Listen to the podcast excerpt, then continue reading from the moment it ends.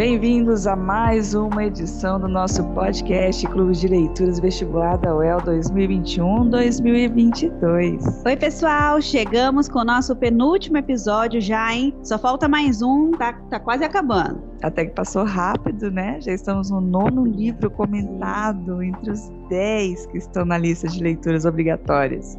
Se você nem ouviu ainda sobre as outras obras, né? A gente consegue. A gente pode pôr o link aqui, Paty, na descrição. Vamos, desse? vamos colocar o link. Também vou enviar. A gente tem, lembrando, a gente tem um grupo lá no Telegram, a gente sempre envia os links também dos podcasts Sim, antigos. Dá para fazer pedido pra gente também. Manda um WhatsApp aqui na Folha. E é isso aí, pessoal. Vamos escutar os podcasts que tá chegando o vestibular. É, e em todas as edições a gente convida um professor especialista para comentar a obra e todos eles contribuíram maravilhosamente bem com cada uma dessas obras que a gente abordou. E hoje não vai ser diferente, né, Paty? Não vai mesmo. Hoje nós estamos aqui com a Cláudia Bergamini, professora de Teoria Literária e Literatura Comparada da Universidade Federal do Acre. Apesar da distância atual, a Cláudia passou por Londrina, foi professora de literatura brasileira em alguns colégios aqui da cidade e o pessoal até deve conhecê-la por aqui. Bem-vinda, Cláudia. Preparada? Bem-vinda, Cláudia! Tudo bem, pessoal? Super preparada. Eu sou de Londrina, eu tô aqui no Acre só há dois anos.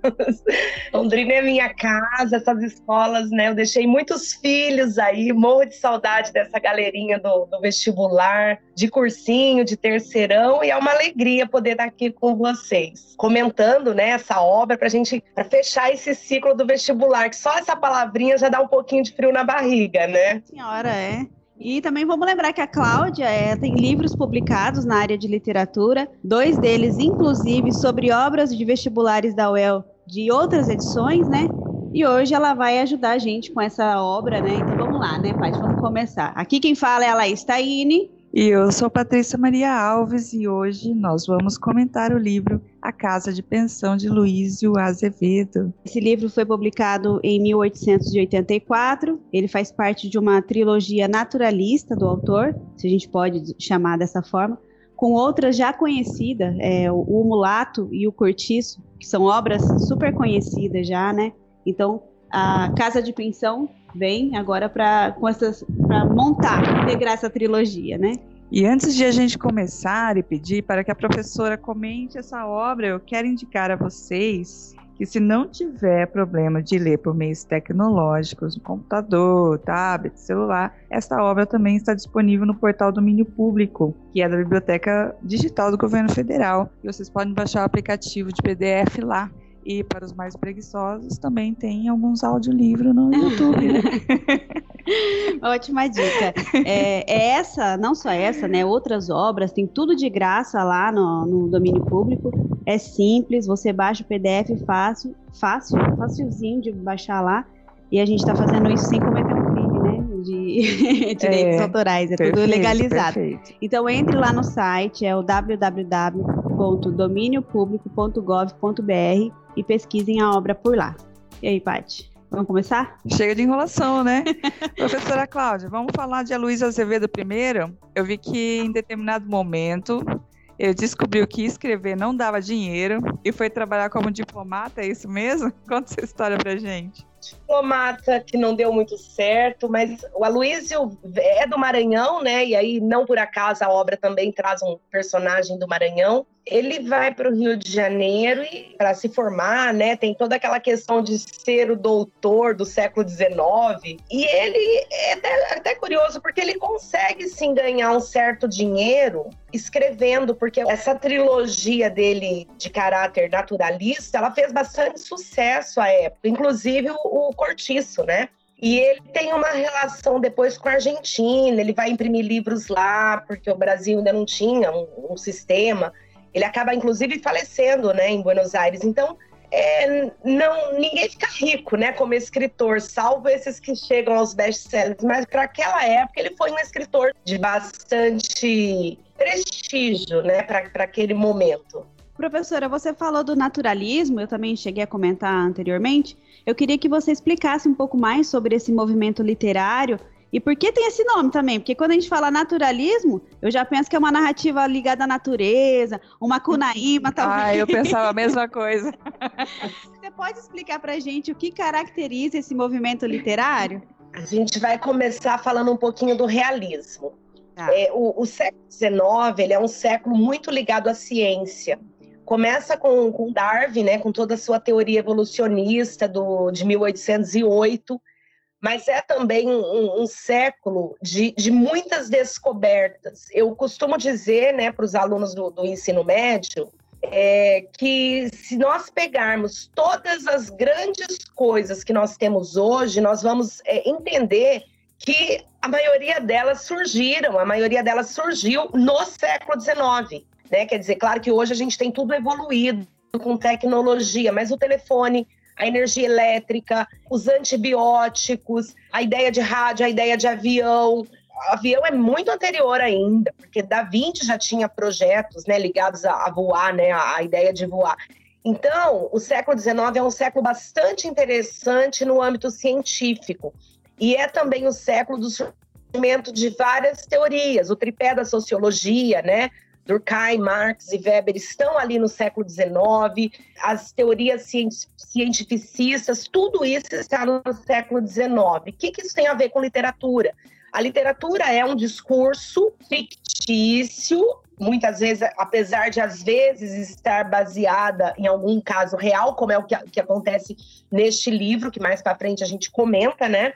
Mas é um discurso fictício que, de certa forma, vai espelhar, vai reproduzir todas as coisas que estão acontecendo na sociedade. E o realismo é uma escola literária que surge justamente nesse momento em que essas teorias cientificistas estão em voga. E o naturalismo, ele está dentro do realismo. Então é assim, uma obra realista, ela pode ser também naturalista.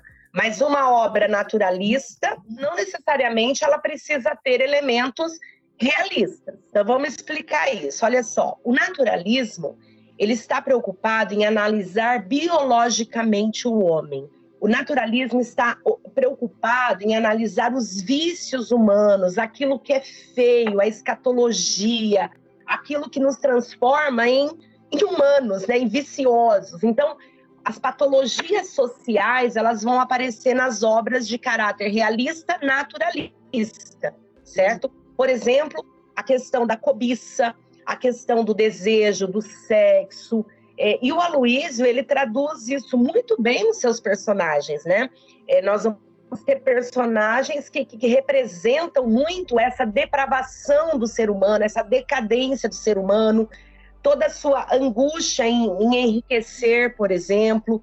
Então, são esses vícios que vão estar presentes num romance classificado como um romance naturalista. É disso que trata o naturalismo, em, em fazer essa espécie de, de leitura dos vícios humanos. Professora, você está falando é, já de um contexto desse século, mas eu queria colocar também que tem dois pontos especiais nesse livro, que são bem particulares e que eu queria comentar aqui. Que o primeiro é que o personagem principal desse livro tem uma história parecida com a do autor, pelo menos uma, uma um aspecto, que é o menino que saiu do Maranhão para estudar no Rio de Janeiro e que volta para a cidade natal depois quando o pai morre. Então, a Luiz de Azevedo fez esse caminho, né? Você comentou que ele nasceu em São Luís Maranhão e foi estudar para fora também no Rio de Janeiro. Mas tem um outro ponto interessante dessa história que eu não sabia e fui descobrir depois que eu fui pesquisar, né, que a gente foi ler, que é a história baseada em um fato real, que é um caso que ficou muito conhecido é, como questão Capistrano, que foi um crime que ocorreu em janeiro de 1876 no Rio de Janeiro. Ficou muito conhecido na época, saiu em todos os jornais, um babado fortíssimo, que até o Machado de Assis comentou sobre isso na época, né? E o fato envolvia essa pensão, dois amigos, um romance, histórias de honra, vingança, tragédia, dividiu a opinião da população na época. E a Luiz de Azevedo se inspirou nessa história para escrever a, a ficção Casa de Pensão, o que torna esse livro ainda mais instigante. Daí, quem quiser procurar é, na internet tem informações sobre esse caso real, vocês podem buscar por questão capistrano no Google, tem bastante coisa é, falando sobre esse assunto. Eu não vou contar o que aconteceu na, no, de fato, é real, porque eu vou deixar a professora contar a história pra gente, né? Então, professora, eu queria que você nos apresentasse essa trama, comentasse também essa questão de ser um fato real, mas tem toda a ficção que o Aloysio Azevedo colocou por cima, e também essa relação com o próprio autor, de, de ser o personagem ser do Maranhão, é, que, que você pode falar sobre o Amâncio Vasconcelos, que é o personagem principal, e sobre essa obra também, professora? Aqui a gente considera que todo mundo já leu o livro e a gente vai dar uma enxurrada de spoilers, hein? Sem contar que o livro é do século XIX, né? Não tem como dar spoiler, né? Ele tá livre na internet desde sei lá quando. Por favor. De muito, né? Tem direitos autorais há muito tempo esse livro. É. Não, é, a gente, a gente tem que falar, né? Poxa, que pena. Então, olha só. É, nós, é, na, na, teoria, né, costuma se chamar de romance tese todos os romances escritos com essa vertente naturalista. O que, que seria um romance tese? Como o século XIX é esse século da ciência, né, e a ciência precisa de comprovação, então os romances tese são aqueles que partem de algo real que poderia ser comprovado na sociedade. Ele faz isso com o cortiço, a partir de toda uma, uma, uma pesquisa mesmo num cortiço carioca. E com esse livro não é diferente. Então ele parte dessa observação de um fato real, que é o caso dos dois estudantes, né, que passaram por um processo parecido com o processo com, que o Amâncio vai enfrentar no, no livro, né? E ele, ele parte desse fato, vai colocando alguns elementos ficcionais, mas nós vamos encontrando ao longo do enredo elementos que se coadunam com a própria realidade do autor. Então, Amâncio Silva é o nosso personagem principal desse livro que é narrado por um narrador em terceira pessoa. Esse narrador é um narrador observador, mas é um narrador que está presente, que conhece tudo que está acontecendo ali com, com os personagens. Nós temos ali é, o Amâncio, que é esse menino do Maranhão, que vem morar na cidade grande. O pai também vai morrer, a exemplo do que acontece na, na vida de Aloísio. Só que o Aloísio consegue voltar e o nosso Amâncio não vai conseguir voltar para o Maranhão por, um, por uma determinada razão que é a própria morte, né? Ele vai ser assassinado no final do livro, né? O, o, o, enredo, né, desse... Nós temos ali pelo menos dois, três personagens extremamente interessantes de, de se comentar em separado, que é o próprio Amâncio, que é o menino. Esse menino nasce no Maranhão. E aí, como nós temos uma teoria determinista, né? O que é a teoria determinista? É aquela ideia de que o homem está condicionado pelo seu tempo histórico, pela sua raça, certo? E pelo meio em que ele é constituído. Então, Amâncio é um menino de família muito rica, do interior do Maranhão, mas essa família é, é uma família, o pai é extremamente estúpido, a mãe é super protetora, e o, o, o, pai quer que o filho seja médico, quer que o filho seja doutor. Ele precisa ter essa, essa, esse título, né? Então, o que nós vamos encontrar é um menino que cresce, é, desde a sua ama de leite, ele já tem problemas, é como se fosse uma espécie de maldição, porque ele, de, desse meio, né, para mostrar que esse caráter desse menino vai ser um caráter defeituoso desde, desde pequenininho porque essa ama de leite é avisada, inclusive, pelo médico na época que não era bom que ela fosse a ama de leite dele, porque era uma pessoa com problemas. E ela, de fato, é, vai transmitir para ele uma doença, né? Então, nós temos esse jovem que já tem essa vida, tem um mestre na escola, que é um mestre extremamente possessivo, bravo, ruim. Então, tudo isso condiciona o fato de Amâncio não gostar de estudar, certo? De maneira que quando ele chega no Rio de Janeiro, ele vai se encantar pelo mundo da esbórnia, pelo mundo da boemia. Então isso é muito interessante, porque essa visão determinista é de que o meio vai condicionando o sujeito a ser aquilo que ele é. Uma outra personagem que também tem, tem merece um cuidado, né, para olhá-la é a Amélia. A Amélia é irmã do João. O João Coqueiro é, ela, ela, ele é dono da pensão onde Amâncio vai viver porque ele não se adequa às regras da casa é, do campus, né? Então ele vai ter que viver nessa pensão, nessa casa de pensão. E, e a Amélia é irmã, mas acontece que a Amélia é uma moça extremamente sensual. E o João Coqueiro, sabendo que o Amâncio é rico, ele já orienta a Amélia para que ela se, se mostre assim a, a, a esposa ideal, porque na verdade ele quer casar a irmã com alguém rico, certo? E o, e o, Amâncio não tem ainda essa malícia para perceber isso e cai na, na, na, onda do João Coqueiro e da Amélia. E esse João Coqueiro, que é um personagem extremamente forte, que que seria o personagem oportunista, que representaria essa visão burguesa, essa visão de ascensão. Ele está disposto a, a ajudar a Amélia a seduzir o João Coqueiro, orientá-la, né? Porque a Amélia também é muito astuta, é muito esperta, uhum. para que a família tenha dinheiro. Então, percebam que nós estamos falando, falando de três personagens que são centrais para o desenvolvimento dessa narrativa. E olha quantos detalhezinhos né, nós vamos pegando na, né, nesse agir dos personagens que justifiquem todas essas teorias que estavam em voga ao longo do século XIX. No Brasil, no caso, chegam ali no finalzinho do século XIX e o Aloysio vai se apropriar delas para compor a sua ficção baseada na realidade. E é engraçado, né, professora, que no começo da história mostra, apesar de uma relação ruim com o pai, ele parecia um pouco mimado pela mãe, mimado demais. E ele chega no Rio de Janeiro, mas já chega não querendo estudar, como você disse, né? E ele chega é, para ficar na casa de um amigo da família, que é o Campos. E lá mesmo você já vê que ele tem um olhar para a mulher desse amigo da família, que é a Hortência, né? E daí você já começa a ver as, as intenções é, do Amâncio. Ele vai para o Rio de Janeiro para ficar livre, né? De ser solto. E por conta dessa casa do amigo da família, que é o Campos e da Hortência, que é uma família, parece que muito correta, muito certinha, com horário para chegar e para voltar na casa dele, ele se sente preso e vai para essa casa de pensão do coqueiro. E nessa casa acontecem muitas coisas e a gente vai é, aprendendo como as pessoas têm interesse nele o tempo todo, porque ele é esse homem rico é, e até um pouco inocente, ingênuo, né? Que eles falam que, que muita gente quer passar a perna nele. E é, começa a aparecer muitos personagens nessa história, né, os moradores da pensão e tudo mais. Queria que você desenvolvesse. Então, professora, vamos contar a história completa do livro? Até o final, que você já falou que o, o bichinho morreu, né? Mataram é. ele. vamos falar então da, dessa casa de pensão, porque aparecem muitos personagens no meio dessa história, né? É, o, o, o romance determinista ele tem essa, essa característica de se voltar para o coletivo o Cortiço é, diria assim, é o romance do espaço, né? Que é o, o outro romance bastante interessante do, do Aloysio. O Mulato é um romance que gira em torno do personagem. E o, o Casa de Pensão, a gente não pode menosprezar o papel desse espaço, que é a própria casa de pensão.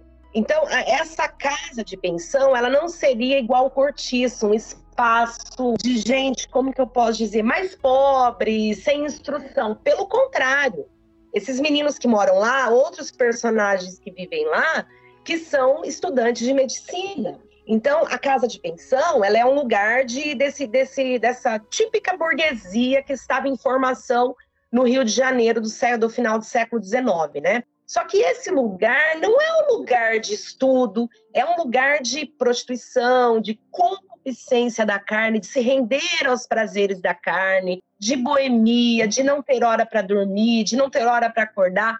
Então percebam que quando a gente contrapõe esse espaço da casa de pensão, que é onde ele vai viver, justamente porque já não cabia mais ele nas regras, né, da, da casa da Dona Hortência do Luiz Campos, porque era uma casa familiar. E ele começa justamente não ter horário para dormir, começa a chegar depois que todo mundo estava dormindo, e isso não não, não é legal para aquela família, né? Apesar da dona Hortência também não ser muito santa, porque ela também dá umas olhadinhas pro Amâncio, né?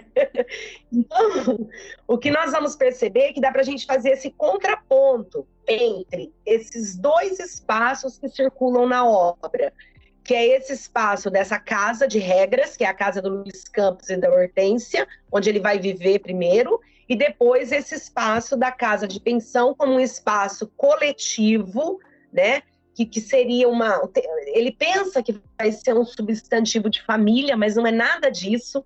Está é, tá, tá muito longe de ser a ideia de uma casa familiar, certo? Apesar das pessoas que, que vivem lá não são pessoas pobrezinhas, né? Como, como acontecia no Cortiço, por exemplo, comparando a, com, a outra obra dele. Então, é um lugar extremamente complexo, de muita. De, de, sem regras, desregrado. E aí é nesse, nesse momento que ele vai trabalhar com os piores sentimentos do ser humano. Por exemplo, a cobiça, né, por parte de João Coqueiro, a falta de caráter, o interesse no dinheiro, essa, essa duplicidade, dubiedade de Amélia, que se coloca meio como santa para ele, mas na verdade uma mulher extremamente sensual e cheia de interesses para se casar por dinheiro. Então, esse é o ambiente dessa casa de pensão, né? O lugar onde vai se desenvolver o enredo da narrativa. E todo mundo parece interessado no dinheiro do, do Amâncio, né? a, é uma verdade. É, tem uma moradora também, que é a Lúcia. Na verdade, o Amâncio é o rei da cocada preta, né? Porque toda mulher parece que se interessa por ele.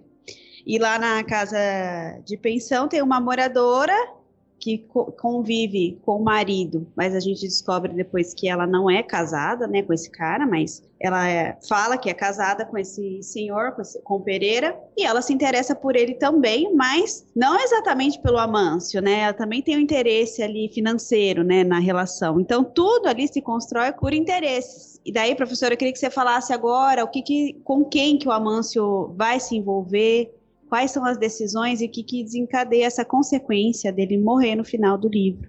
Para que o, o, o, estudante, né, esse menino de 17 anos que vai fazer o vestibular, a gente fica falando assim, ai, mas ela vivia com ele, mas não era casada. Nós sempre temos que pensar a obra dentro do seu contexto. Então, nós estamos falando de uma obra escrita no século XIX e que reproduz os valores do século XIX. E naquele momento, uma mulher viver né, amaziada com um homem sem casar, isso não era, não era normal. Tá? Então a, a, mulher era vista, isso era uma patologia social. Então não é que o Luiz de Azevedo seja um preconceituoso, né? Então é importante a gente sempre contextualizar a obra dentro do seu tempo, certo? Um outro ponto é, é, pensar a. Aí eu já vou adiantar o final do crime né, do, do Amâncio, né? Mas essa, o Amâncio era um menino extremamente interessante pelo dinheiro, mas quem é o personagem, as características dele? Ele é alguém muito vamos dizer assim, inocente. É, é, meio forte falar inocente. Ele ainda não tinha aquela malícia que esses homens da cidade têm para perceberem que ele é alguém potencial para a gente abusar dele, né? Do, do dinheiro dele, tentar tirar alguma coisa dele, tirar proveito da situação, né? Então, o Amâncio, a gente ainda pode dizer que ele tem esses traços é, do menino interiorano, desse menino que chega ainda, o sonho dele não é estudar, mas é esse curtir a vida doidado, né? Se render à boemia. Ele vai ter amigos como João Paiva, que é alguém que, que, que é conterrâneo dele, né? Que, que apresenta ali essa vida boêmia. Vai ter a companhia do João Coqueiro, que por interesse, mas também vai com ele para essa vida boêmia. Então, tudo isso mostra pra gente um contraste, né? Entre esse menino débil, esse menino é, ainda essa simplicidade interiorana e os outros personagens, as outras mulheres, os outros homens, que são já expertos na arte de, de passar a perna, vamos dizer assim, né?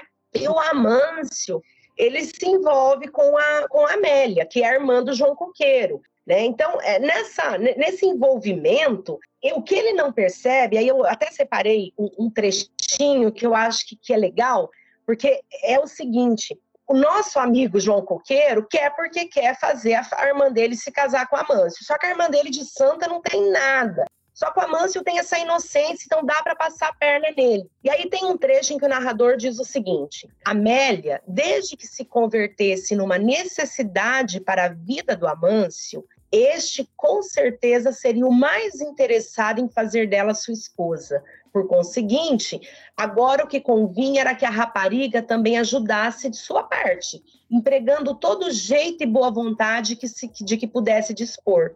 Devia mostrar-se cordata, simples nos seus gostos, bem arranjadinha, amiga do asseio, honesta, digna, enfim, de um marido.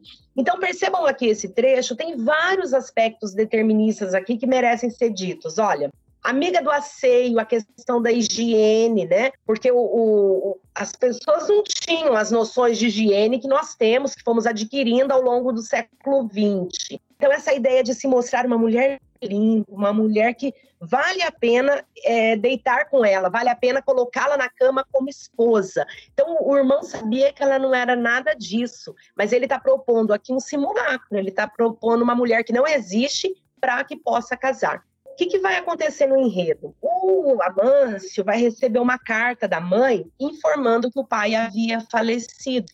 E neste momento ele quer voltar para o Maranhão. A mãe pede, inclusive, que ele volte para o Maranhão. Só que a, a, Amélia não é boba nem nada, ela quer se casar antes, ela não quer deixá-lo viajar, porque ela sabe que se ele viajar pode ser que ele não volte, ela quer garantir o casamento antes. Esse trâmite, né, entre não vai, vai, ele resolve viajar escondido.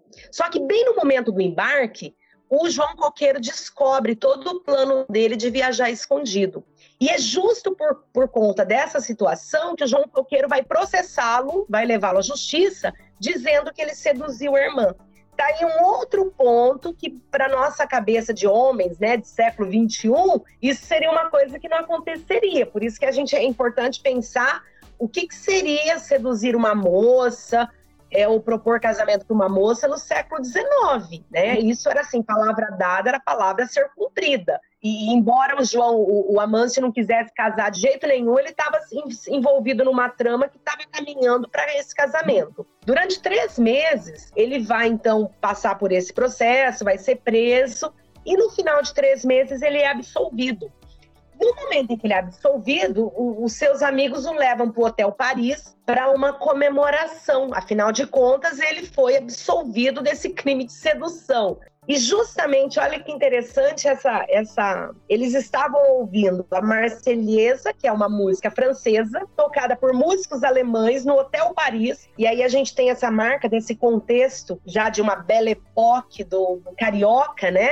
Desse contexto da Belle Époque, que é a valorização dos elementos, é sobretudo é, europeus, mas sobretudo franceses, no Rio de Janeiro. Então, eles ouvindo esses músicos alemães tocarem uma música francesa, é nesse momento que, o, que o, o João está vendo a cena com muito ódio, porque o plano dele não deu certo, e ele então resolve dar, atirar, né, matar o, o, nosso personagem, que é o, que é o Amâncio. E aí, Olha só, a mãe do Amâncio havia decidido vir para o Rio de Janeiro ao encontro do filho, já que ele não tinha vindo. Quando ela chega, ela chega perdida. É uma mulher do interior, do interior do Maranhão, numa cidade que é a capital, que é a, a capital do país. Então ela fica perdida, né? Ela está olhando para tudo naquele momento que ela chega, tentando procurar onde está o filho dela, e ela vê numa loja um, um jornal, um panfleto com um jovem morto num, numa cama, num, numa maca de necrotério, e esse jovem era o filho dela, e lá estava escrito, né? Assassinado, é Amâncio Vasconcelos assassinado no Hotel Paris. Então a gente tem é, nessa chegada né, da, da mãe dele, no Rio de Janeiro, todo esse conflito do, entre a cidade grande e o interior. O choque que uma pessoa vive quando ela chega na cidade grande. E quando ela se depara com aquilo, todo o sofrimento que vai ser causado para essa mãe ao se deparar com o filho, com a foto do filho morto, né? Então é um, um final extremamente ácido, né? É um final difícil para o leitor, o Aloysio ele descreve minuciosamente, essa é uma característica da linguagem, ele descreve os ambientes com detalhes, tá? Essa é uma técnica, inclusive, realista, descrever em detalhes os ambientes. E uma característica é como ele está sob influência de uma língua portuguesa muito mais próxima de Portugal, porque nós tínhamos no século XIX essa marca, né, ainda carregada de todo o período da colonização ele vai usar pronome possessivo, me, em posições que não são comuns para nós aqui no, no Brasil. Nós usamos o pronome possessivo, por exemplo, depois do não, tá? Não me diga. Quem ler, a, perceber a linguagem com atenção, isso é um ponto que pode ser cobrado numa questão de gramática, por exemplo, falando de colocação pronominal, ele vai usar me não diga. Isso é invertido. O Machado de Assis também usa essa técnica na sua escrita, porque são escritores que ainda estão sob influência muito mais forte da língua portuguesa de Portugal. E esse é um ponto que na linguagem merece ser destacado. A característica do detalhe, da descrição minuciosa e essa colocação dos pronomes em posições que não são comuns na língua portuguesa, sobretudo a atual. E Cláudia, você sabe apontar assim para a gente também alguns momentos em que a gente possa identificar uma característica naturalista mais forte? Eu sei que está presente em todo o livro, em toda a narrativa, mas alguma coisa assim, algum ponto, alguma, alguma parte do livro que a gente possa fazer é fazer a, a ruptura real entre o realismo naturalismo e falar assim, agora eu estou lendo uma obra que realmente não tem nenhuma influência do, do passado e ela está criando algo novo. Você acha que isso tem na obra da Casa da Pensão? Olha, a gente pode destacar esse trecho que eu, que eu li um pouquinho antes, né, que fala o pensamento do João Coqueiro em relação ao que ele queria de Amélia, é uma característica naturalista. Mas a gente pode destacar também, pensar também, no, no momento em que o narrador faz uma reflexão sobre a formação do caráter de Amâncio. Então ele explica num, determinado trecho, né, é, que o Amâncio passou por episódios de infância, por exemplo, episódios com o professor, episódios com o pai e, e a própria ideia da da, da, ama de leite, que era alguém é, defeituosa, né? Quer dizer, ela, ela é de uma raça defeituosa é, no caso, de, dentro daquele contexto, ela é negra e ela tem doença. E o médico já diz que isso prejudicaria o menino. Então, há um momento que o, em que o narrador diz assim: esses pequenos episódios de infância, tão insignificantes na aparência, decretaram a diluição que devia tomar o caráter de Amâncio. E aí, nesse trecho, a gente percebe o Amâncio sendo visto por esse narrador como fruto de uma teoria determinista, como fruto do seu meio. Então, o meio vai dificultando o caráter do indivíduo, né? Por isso que ele se tornou o que ele se tornou. Em vez de se tornar um rapaz estudioso, como a família queria, ele se tornou alguém ligado à vida boêmia, né? Então, é, esses episódios, segundo o narrador, eles vão corroendo, vão adoecendo discretamente, secretamente esse menino, esse personagem, certo? A ponto de, quando ele chega né, na idade dos 20 anos, ele não consegue mais, é, não consegue ser esse homem de caráter que o pai desejava, né? Ele tem um caráter distorcido.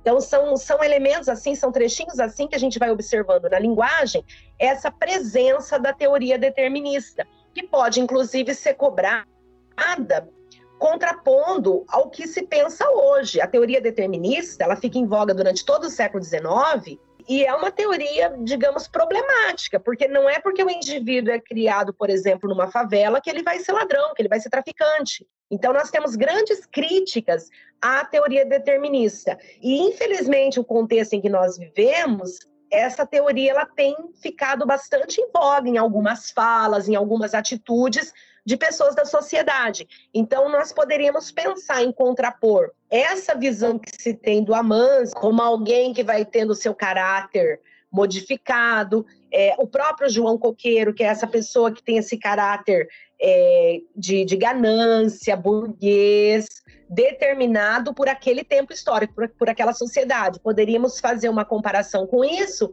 com essa visão até preconceito, muito preconceituosa que se tem colocado na sociedade, que, por exemplo, todos os jovens da favela são bandidos.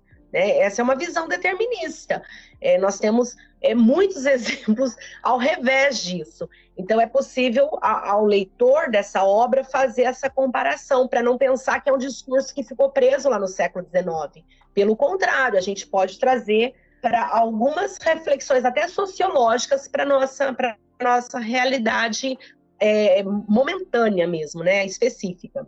E o que, que você acha que pode ser cobrado pela comissão do vestibular dessa obra? Olha, eu tenho observado, né, até 2019 eu ainda estava trabalhando com terceiro colegial, estava bem atenta aos vestibulares, agora já estou só na universidade, mas o que eu tenho observado é justamente essa necessidade de estabelecer um diálogo entre o texto literário, não importa a sua época, ao discurso atual, às situações postas na sociedade.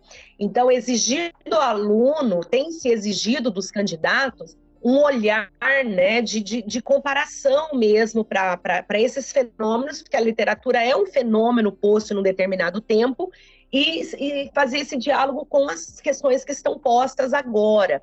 Então, eu acho que bem possível que seja feita a cobrança dessa obra, exigindo do aluno uma análise desse contexto social em que a obra está inserida, podendo trazer esse contexto para a nossa realidade. Por exemplo, pensar o personagem João, João Coqueiro, com toda a sua ganância, é, com todas as suas artimanhas para casar a irmã com alguém rico, né? Se aproveitar dessa, dessa certa fragilidade do rapaz, porque ele ainda não está perspicaz para todo esse contexto. Isso pode ser pensado com o personagem de agora, com, com, com o agir de alguém de agora, pegar alguém da sociedade, pegar é, um, um acontecimento recente e contrapor fazendo essa análise entre realidade atual e texto literário do século XIX. Olha, muito obrigada até agora, né, pela, pela toda a explicação. Do livro, eu queria dizer um, uma coisa assim, que, eu, que a minha dificuldade no começo dessa leitura foi visualizar que o livro se passa e foi escrito em 1880, de alguma coisa, 1884. É, porque é, é, difícil, a gente começa a ler, e a, apesar dele descrever o Campos e o Amâncio de um, de um jeito muito peculiar, você ainda demora um pouco para fazer aquela imagem na sua cabeça, né? Aí eu queria só colocar assim luz, uma coisa que até agora eu não entendi direito o que, que é. Meu Deus, é, que eu tô procurando aqui, só um minutinho que eu vou achar, peraí. É na descrição de quando o Campos encontra o Amâncio na porta dele, ele, aí o Azevedo vai e descreve do jeitinho que o Amâncio estava vestido, e aí ele fala. Chapéu, é, bengala. É, ele vestia casimira clara, tinha um alfinete de esmeralda na camisa, um brilhante na mão esquerda e uma grossa cadeia de ouro entre o ventre. O que é uma grossa uhum. cadeia de ouro entre o ventre? Eu fiquei, o livro inteiro eu li e eu fiquei pensando, o que, que é uma grossa cadeia? Que acessório era esse? Que acessório era esse que a pessoa usava na barriga? Você sabe, professora?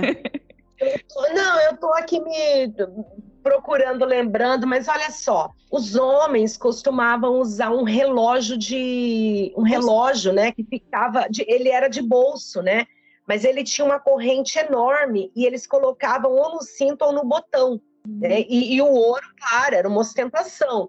Eu estou imaginando que pode ser um acessório nesse sentido. É, o chapéu era um elemento extremamente elegante, né? Até início do século XX, o chapéu ele representava poder, ele representava dinheiro, assim como a bengala, que não é o caso ali, mas também era um elemento extremamente importante na vestimenta masculina. Então, eu estou imaginando que seja um relógio, é, esse relógio de que ficava assim colocado no, no, no bolso, mas ele era segurado pela pelo botão. Eu estou imaginando que seja isso. Apertados sapatinhos de verniz que desapareciam-lhe casquilhamente nas bainhas da calça. Eu achei essa descrição sensacional. Eu acho que ele ele se vestiu exageradamente porque ele estava indo para a corte. É. é só o que eu achei. E eu acho legal porque você consegue imaginar toda a cena, porque ele dá tantos detalhes, né, da, da, da cena, da ah, roupa. Que ele do... se atrapalha com a. Que ele vai segurar um papel, ele quer tirar a carta, daí ele tá com o chapéu na mão, bengala na Derruba daí... a bengala. E... É, e o outro levanta para ajudar. Eu achei interessante porque eu consegui visualizar muito bem essa cena. É, assim, eu gosto, eu gosto do jeito que ele descreve as cenas, assim. É um pouco cômica também, né? Meio cara que tá caricaturar. Ai, meu Deus do céu. Ai, como é que fala essa palavra, gente? Caricaturizada. Desculpa, gente, depois eu vou ver como é que fala isso. Mas é interessante ver isso daí. Eu já tinha sentido essa forma narrativa dele quando tinha lido o Cortiço para os vestibulares que eu mesma prestei. E uhum. E parece que realmente o ambiente cria uma vida separada das pessoas e ela, você consegue imaginar, é por essas descrições dele que são mais vivas e mais humanas, né, mais escatológicas, que mostram o que a gente é quando ninguém está olhando uhum. e não aquilo que a gente mostra para a sociedade, é, faz a gente perceber a época de um outro jeito. Assim, gostei muito do livro e acho que a leitura vale muito a pena. E não fique só em resumo, vocês que estão nos ouvindo, é, leia a obra, porque a gente cria percepções diferentes, a gente entende as coisas de formas diferentes e a gente enxerga o livro diferente. Daí, se a gente vai. É por isso que a gente tem essa conversa aqui também, né? Que aí, quando a gente enxerga diferente, outras pessoas dão outros parâmetros, que várias coisas agora que a Cláudia falou ali, para mim deram luzes a outras coisas que eu não tinha entendido muito bem ou que tinha entendido diferente. E agora o livro ficou outro. Daí dá até vontade de ler de novo. E para quem não lê, ainda, nós vamos fazer um sorteio, né? É verdade. É, então, para isso. É uma oportunidade. É, lembrem de entrar lá no nosso grupo do Telegram, preencher o formulário que a gente coloca lá, que toda edição a gente revela os nomes dos ganhadores das edições passadas. Exato, e a gente tem dois ganhadores para esse, esse programa, né? É, dos, das duas últimas obras que a gente discutiu, é, a Paty vai agora revelar os ganhadores de Vendedor de Passado, o Vendedor de Passados, e o outro é? Contos Novos. É, cadê os tambor? Eu não sei fazer tambor. Quem é o vencedor do Vendedor de Passados é o Bruno Alexandre Sakamoto Rodrigues, que vai prestar medicina na UEL. Mais um da medicina. Mais um da medicina. em peso no nosso grupo. E quem ganhou contos novos foi o Wagner Cavinato Porto. E vai prestar o quê? Humanas. Nossa Senhora! Finalmente um de humanas. Alguém aqui da nossa turma. Pessoal, vocês que ganharam, eu vou entrar em contato com vocês pelo telefone para avisar vocês que, tá, que o livro de vocês está aqui na, na sede da Folha, que fica aqui no, na região central de Londrina, na frente dos Correios, para vocês virem aqui buscar na portaria, tá? Eu só vou deixar disponível lá se vocês, ou, se vocês falarem para mim que ouviram que ganharam aqui no podcast. É. Você nem vai entrar em contato, inclusive. É, não, é verdade. Mudei de ideia agora. Vai ter que descobrir aqui. Vocês que deu se ouvir, vocês que lute agora. E, gente, vai chegar agora o nosso momento coach, que a gente está indo para o final. Então, para dizer para o pessoal não desanimar, que a prova está aí mês que vem já, né? Então, não desanime. Falta só mais uma obra para a gente comentar.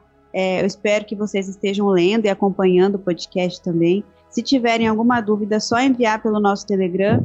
A gente entra em contato com a professora Cláudia para perguntar para ela. Eu tenho certeza que a Cláudia é, vai responder solicitamente. Então, assim, aproveitem, né, esse momento. Eu sei que vocês estão na reta final, ficam todo mundo aí, é, fica todo mundo desesperado, tá querendo estudar tudo de uma vez. Fica difícil, hum. né? Tem muitas coisas, muito além da literatura, tem muitas outras coisas também que são exigidas. A gente fica um pouco desesperado, mas é para manter a calma.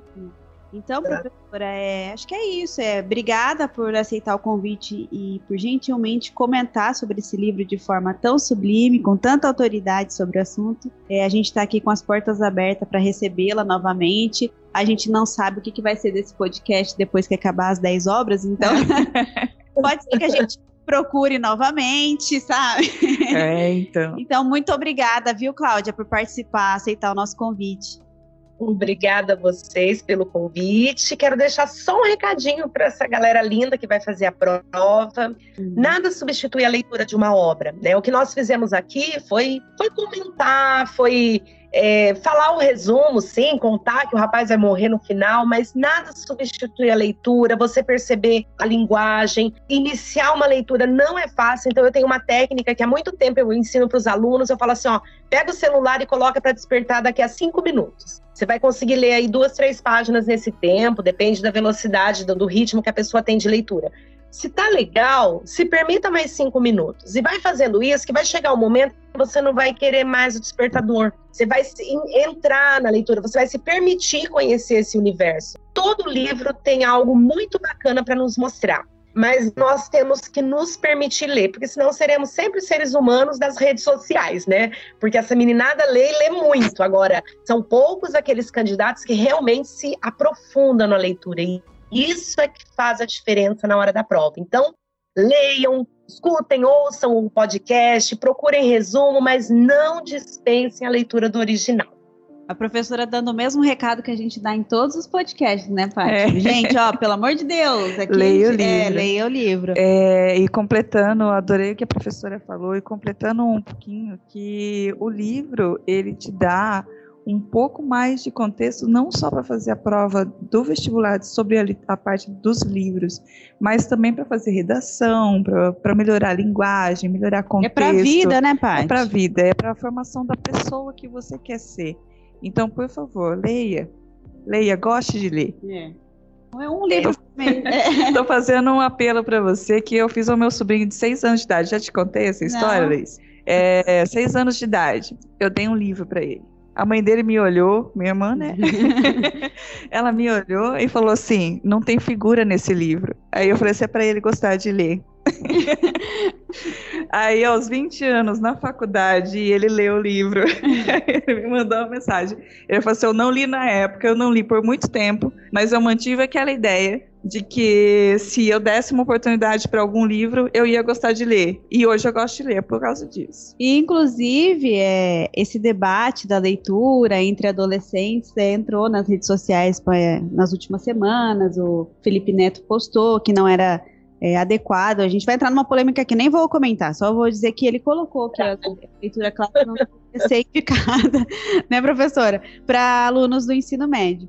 Tá louco, não, não tava sabendo disso, não. Você acredita, Paty? O que, que você acha, professor? Agora vamos entrar. Olha, eu já era.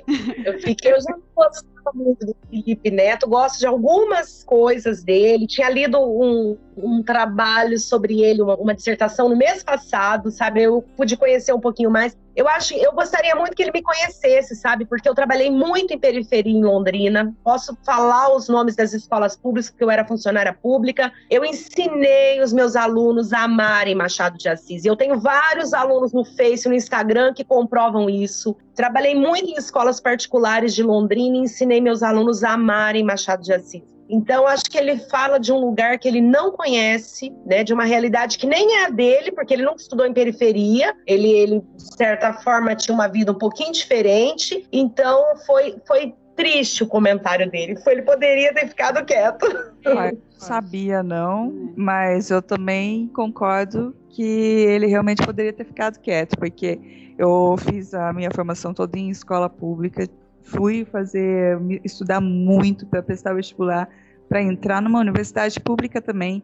E o que me salvou, assim, realmente foi ler. Foi ler desde José de Alencar, que hoje não é minha, o tipo de literatura predileta, mas na época que eu queria aprender a gostar de ler, aprender a ver esses clássicos de uma outra forma, a literatura dele era fácil, era curta, Cinco minutos, sei lá, tem cinco páginas. Brincadeira, não tem cinco páginas, não.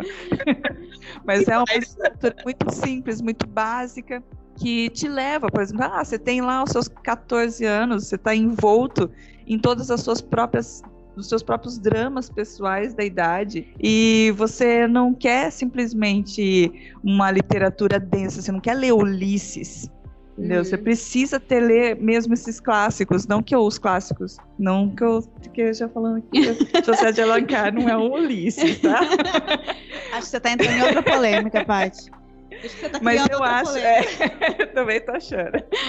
Mas eu acho que é essencial a gente ter essa cultura de leitura, de conhecer muitas outras coisas que sejam longe daquilo, até da que a gente gosta, porque é assim que a gente consegue mesmo definir o que a gente gosta ou não e o que a gente quer para vida ou não. É, eu acho também que é um equilíbrio. A gente é, pode dar leitura clássica para os alunos, assim como eles podem ler outros livros. Harry Potter. Eles, é, exatamente, Harry Potter pode. Senhor dos Anéis. Crepúsculo. É, pode, pode ler tudo. O importante ler, é Você ler. não vai excluir, né, a leitura não, dele, você vai acrescentar. É uma coisa não elimina a outra. Eu estudei na periferia daqui de Londrina, na escola pública, e Dom Casmurro até hoje é o meu livro preferido, e eu li a, pela primeira vez aos 15 anos. Eu tive uma certa dificuldade para ler, sim, porque eu não tinha hábito de leitura, né, naquela época. Mas depois eu gostei muito do livro, li depois, li já umas três, quatro vezes esse livro. Cada vez que você lê, você descobre um negócio diferente. A gente sempre fala aqui, né, é. né, Paty? Que a gente vai descobrindo o livro cada vez que, cada época da vida. Então eu acho que também foi um comentário infeliz. O meu é Memórias Póstumas de Brás Cubas. Ah, Como eu gosto desse livro. Aí a professora ensinou todo mundo a gostar dos livros que a gente gosta, né, é. professora? É. Esse livro é demais. É, mas a verdade um, um, professor que tenha vontade, ele vai conduzir o aluno para que ele se torne um leitor no futuro. tá? Ele pode ser que ele não leia aqui com 15 anos, com aquele olhar, né, mais atento, Machado de Assis, mas quando ele se tornar adulto, ele vai revisitar a obra, ele vai lembrar Exato. do trabalho desse professor. Já tive várias experiências muito legais com, com alunos assim, e eu fico felicíssima de falar, poxa, eu ajudei esse menino a ler, a gostar de ler, a conhecer, porque a literatura abre a nossa mente para tudo, né? Olha só, nós falamos de sociologia, nós falamos é, de problemas sociais, é, da questão da burguesia informação, tratando de um livro do século XIX. Isso abre a mente da pessoa, né? Então, olha quanta coisa a gente se permite lendo um livro. Sim, aprende muita coisa. É perfeito. A gente se estendeu aqui. É verdade, né? Eu fiquei emocionada aqui, comecei a levantar polêmicas, mas é isso aí, pessoal. Eu acho que é isso, gente. Obrigada para quem está nos acompanhando. Se você ficou, né, até esse final da gente debater. É, essa foi mais uma edição do nosso Clube de Leitura Vestibular UEL 2021-2022. Eu espero vocês aqui na próxima e na nossa última edição. Ah, meu Deus, eu tô ficando triste, vou sentir saudades. E não sumam, viu, pessoal? E a gente espera vocês lá. Até mais. Um beijo, pessoal. Continue aí escutando. Segue nossa, segue a nossa playlist no Spotify, outros aplicativos de streaming que a gente quer mesmo é que vocês escutem esses podcasts, leiam os livros e passem no vestibular. Vamos ficar super orgulhosos de vocês. É. Beijo, professora. Obrigada. Um beijo, Cláudia. Obrigada. Beijo, pessoal. Boa prova. Você ouviu o FolhaCast esse programa foi produzido por Laís Taine e Patrícia Maria Alves. Os nossos podcasts estão disponíveis em todas as plataformas de streaming e se você quiser colaborar com a produção do FolhaCast, você pode acessar nossa página de assinaturas e escolher o seu pacote predileto. A assinatura está disponível no site folhadelondrina.com.br ou no link da descrição desse podcast. Um abraço e até a próxima.